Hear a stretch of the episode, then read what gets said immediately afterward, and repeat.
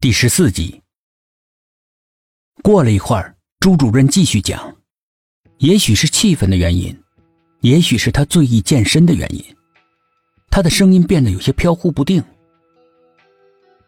所有的人都认为是朱敏回来报仇了，也许是巧合呢。朱主任异常坚定的摇摇头，不可能。那两个人是对他的死是最应该负责任的人，而且他们的死从正常的角度根本没办法解释，并且从那以后啊，图书馆也陆陆续续发生了一些怪事。晚上十点钟以后，总能听到一个女生凄厉的叫喊着：“我没偷。”有的时候，大家看书看的好好的，灯就会突然灭了。之后，图书馆的女生就会一起哭。等他们醒过来之后，对自己发生的事情却一无所知。后来，胡校长请了一位高僧，这位高僧看了看，说是有怨灵作祟，只要把它封印在四楼即可。为什么不收了他？苏应真奇怪的问。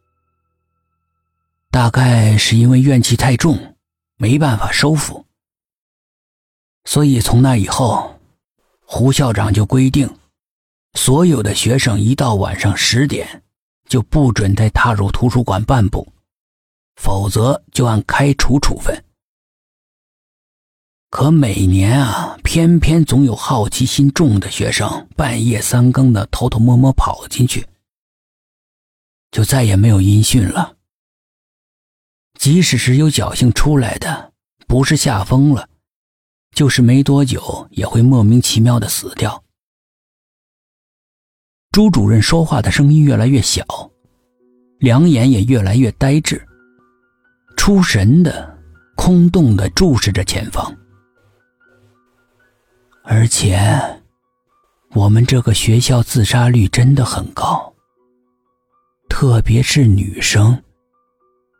为了一点点感情上的问题就想不开，投湖的投湖，上吊的上吊，跳楼的跳楼，每年啊，都有好几起。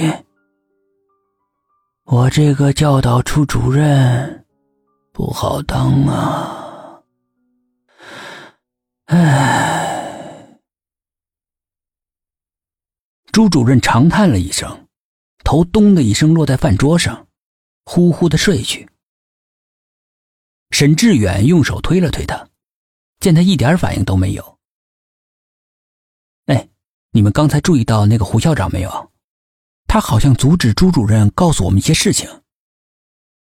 人家是校长，这种死人的事情对学校的名誉有很大的影响，自然不肯外泄了。董一奇说道：“我们又不是小报记者，而是刑警。他不让把跟案件有关的事情告诉我们，难道是不想破案？”切，怎么会呢？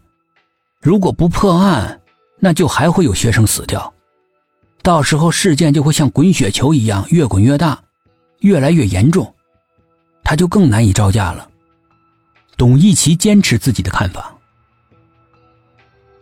不过那个胡校长还真显年轻啊。